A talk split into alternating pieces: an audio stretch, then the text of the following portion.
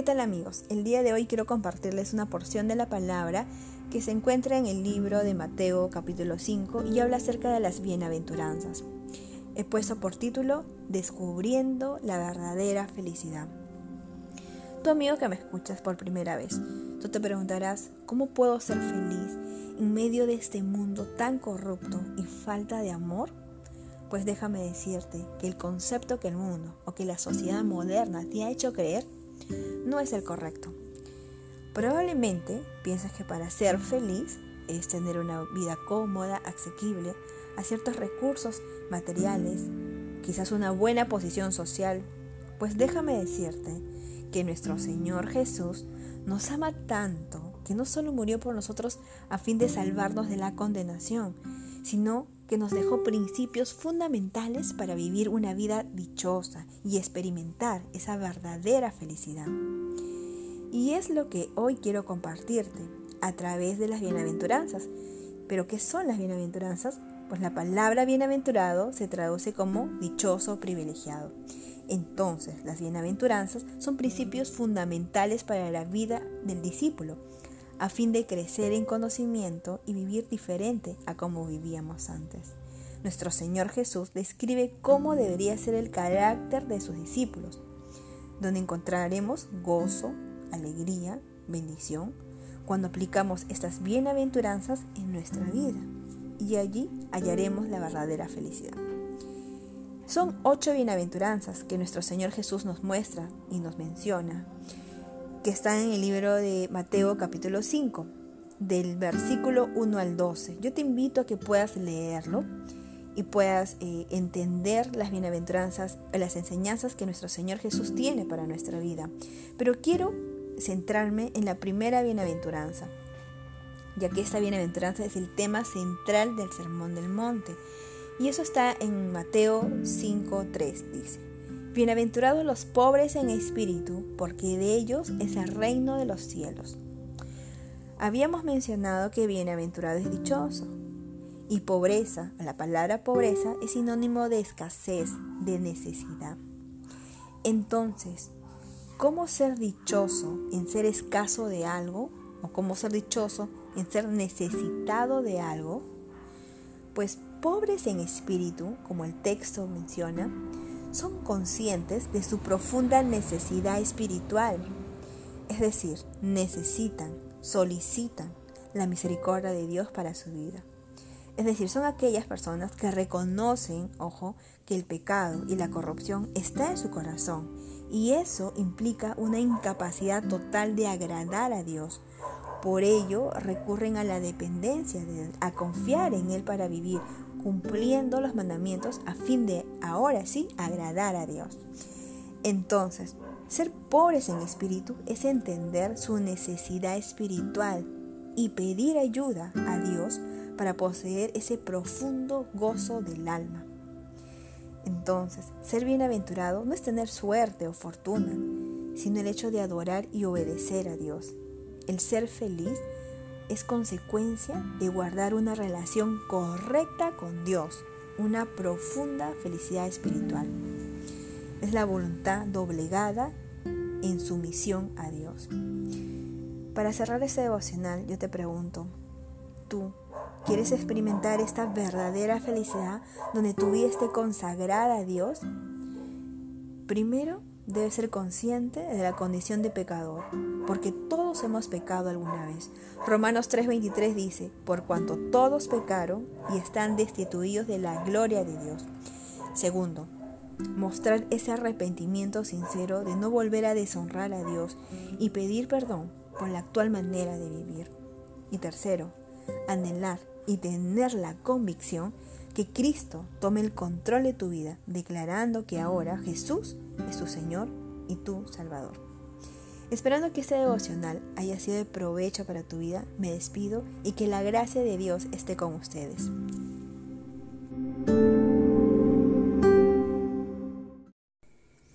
¿Qué tal amigos? El día de hoy quiero compartirles una porción de la palabra que se encuentra en el libro de Mateo capítulo 5 del versículo 14 al 16, el cual he puesto por título Evidencias de ser hijos de luz. La palabra del Señor dice, Ustedes son como una luz que ilumina a todos. son como una ciudad construida en la parte más alta de un cerro y que todos pueden ver. Nadie enciende una lámpara para meterla debajo de un cajón. Todo lo contrario, la ponen en un lugar alto para que alumbre a todos los que están en la casa. De la misma manera, la conducta de ustedes debe ser como una luz que ilumine y muestre cómo se obedece a Dios. Hagan buenas acciones, así los demás las verán y alabarán a Dios, el Padre de ustedes que está en el cielo. En ese texto, el Señor Jesús nos habla sobre la responsabilidad del verdadero seguidor de Cristo. El reflejar luz es mostrar a Jesús en nuestra vida, dando un buen testimonio para que Él sea glorificado, para que sea enaltecido, para que sea alabado y no sea avergonzado. Entonces, si yo no muestro a Jesús en mi vida, entonces aún no soy ese hijo de luz. Es cierto que no somos perfectos, ¿ok? Pero cuando hemos nacido de nuevo, hay una verdadera circuncisión de nuestro corazón. Hay temor en nosotros de deshonrar a Dios, ¿no? Porque no queremos hacer ello. Pero si aún siguen practicando las cosas del mundo, es porque aún no hay una conversión. Aún no conocen a Dios. Por ello viven diferente a los planes y propósitos de Dios. Porque si realmente lo conocieran, vivirían y reflejarían a Jesús en sus vidas. Efesios 5.8 dice, no conocer a Dios es como vivir en la oscuridad, y antes ustedes vivían así, pues no lo conocían, pero ahora ya lo conocen, y han pasado a la luz. Vivan entonces como corresponde a quienes conocen a Dios. Entonces, hay tres evidencias que debo mostrar yo para hacer esa luz para el mundo. Y la primera evidencia es el nuevo nacimiento. Segunda de Corintios 5:17 dice, de modo que si alguno está en Cristo, nueva criatura es. Las cosas viejas pasaron, y aquí todas son hechas nuevas. Para que realmente haya un cambio en mi vida, debo ser una nueva criatura, pero debo morir en mi yo, ¿no? Es morir en los deseos y pasiones, en nuestro egoísmo, es dar un cambio de 180 grados es dejar nuestra antigua manera de vivir para ahora seguir a Jesús, ¿no? ¿Se acuerdan de Saqueo, este, este publicano que seguramente defraudó a muchos robándole su dinero, pero cuando se dio ese encuentro con Jesús, él decide dar un cambio radical. Eso está en el libro de Lucas capítulo 19 del versículo 1 al 5 dice, habiendo estado entrado Jesús en Jericó, iba pasando por la ciudad y sucedió que un varón llamado Saqueo, que era jefe de los publicanos y rico, procuraba ver quién era Jesús, pero no podía a causa de la multitud, pues era pequeña, era de pequeña estatura.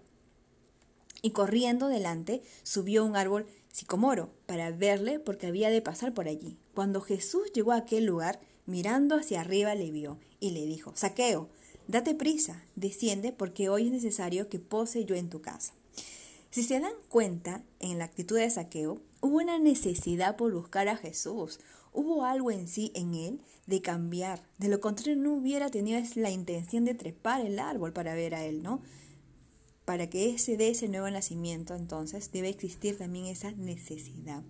Ahora, luego, en versículos posteriores del mismo capítulo 19, en el versículo 8 dice, entonces Saqueo, puesto en pie, dijo al Señor, He aquí, Señor, la mitad de mis bienes doy a los pobres, y si algo he defraudado a alguno, se lo devuelvo cuadruplicado. En este texto también vemos que hay un arrepentimiento, y no solo ello, sino hay una restitución, porque él menciona, si algo he defraudado a alguno, se lo devuelvo cuadruplicado. Si se dan cuenta, en saqueo hubo un cambio total de este, de este varón. Entonces, hay una evidencia que realmente hay un nuevo nacimiento cuando es una nueva criatura, ¿no? Si no hay un nuevo nacimiento, entonces no hay, no es todavía hijos de luz. Segunda evidencia, tener hambre de la palabra. Para reflejar la luz al mundo, debo, haber, debo tener comunión con el Señor. Debe existir esa necesidad de conocer la verdad para mi vida, ¿no? De conocer a Dios a través de su palabra. No hay forma, ojo, no hay forma de conocer la voluntad de Dios para mi vida si no es a través de las escrituras. Y esto también, no solo ello, me trae también bendición, porque a través de la Biblia me dice cómo debo andar en este mundo. Es un manual en realidad. En el Salmos 1.2 dice, Dios bendice a quienes aman su palabra y alegres la estudian día y noche. Pero ¿por qué decimos que debemos tener esa hambre de su palabra? porque es nuestro alimento, es nuestro alimento diario para sostenernos en el día. Así como nos alimentamos en el desayuno, el almuerzo y la cena, de esa misma forma debemos alimentarnos espiritualmente. ¿Por qué? En Mateo 4:4 dice, Jesús le respondió, escrito está, no solo de pan vive el hombre, sino de toda palabra que sale de la boca de Dios. ¿Por qué debo alimentarme en la palabra de Dios? Porque la palabra me ayudará a sostenerme en las diversas pruebas que pasaré como creyente por ello la importancia de alimentarme con las escrituras. Si recuerda nuestro Señor Jesús pasó por tentaciones y una de las pruebas que tuvo al ayunar 40 días y 40 noches y tuvo hambre, ¿no? Y era normal que tuviera hambre, pero el enemigo le dijo que podía convertir esas piedras en pan y así poder saciar su hambre. Pero ¿qué hizo Jesús? Respondió, se valió de un texto, se valió de la palabra vino a su memoria el texto del Antiguo Testamento en Deuteronomio 8.3 y aunque y dice, y aunque los hizo sufrir y pasar hambre, después los alimentó con maná, comida que ni de ustedes ni sus antepasados habían conocido, para hacerles saber que no solo de pan vive el hombre, sino de toda palabra que sale de los labios del Señor. Es tan importante eh, poder alimentarnos con la palabra porque me permitirá fortalecerme y conocer la voluntad de Dios para mi vida. Tercera evidencia de ser hijos de luz es dar fruto. En Juan 15:5 dice, Yo soy la vid, vosotros los pámpanos. El que permanece en mí y yo en él, éste lleva mucho fruto, porque separado de mí nada podéis hacer. El mostrar fruto en nuestra vida es parte de un proceso. Sí, puede tomar su tiempo, el cual dependerá de mi acercamiento a Jesús, ¿Cuánto tiempo yo le puedo dedicar al Señor en el día? Es decir, ¿cuánto tiempo le doy en orar? ¿Cuánto tiempo en leer su palabra? ¿Cuánto tiempo en estudiar su palabra? ¿Cuánto tiempo en ayunar a fin de limpiar mi alma? Y esto es un proceso pues que va de la mano con Cristo. Por eso, para eh, yo tener esa comunión y dar ese fruto en mi vida, debo permanecer con Jesús. Su palabra es bien clara al decir, el que permanece en mí y yo en él, éste lleva mucho fruto. El fruto va a depender de una manera directamente proporcional de nuestra comunión con Cristo. Más comunión, más fruto. Y en el tiempo los demás verán ese cambio, porque mostraré amor, gozo, paciencia, paz, benignidad a mis hermanos, ¿no? Por eso, para hacer luz, debo nacer de nuevo. No podría aconsejar a alguien que comete un soborno cuando yo lo hago, cuando hago lo mismo, ¿verdad? No hay un cambio, no hay un nuevo nacimiento. Segundo, tengo que tener hambre en su palabra, porque no podría dar un consejo solo basado en mi experiencia, sino debe estar basado y sustentado a la luz de la palabra. Ahí encontramos sabiduría. La Biblia es un manual para vivir plenamente. Y tercero, debo dar fruto para hacer luz, porque las personas necesitan esa esperanza y mostrando paciencia hacia ellos, amor por esas almas. Y ellos van a ver que no están solos en medio de toda la dificultad que puedan estar viviendo. Esperando que este devocional sea de provecho para su vida, me despido y que la gracia de Dios esté con ustedes.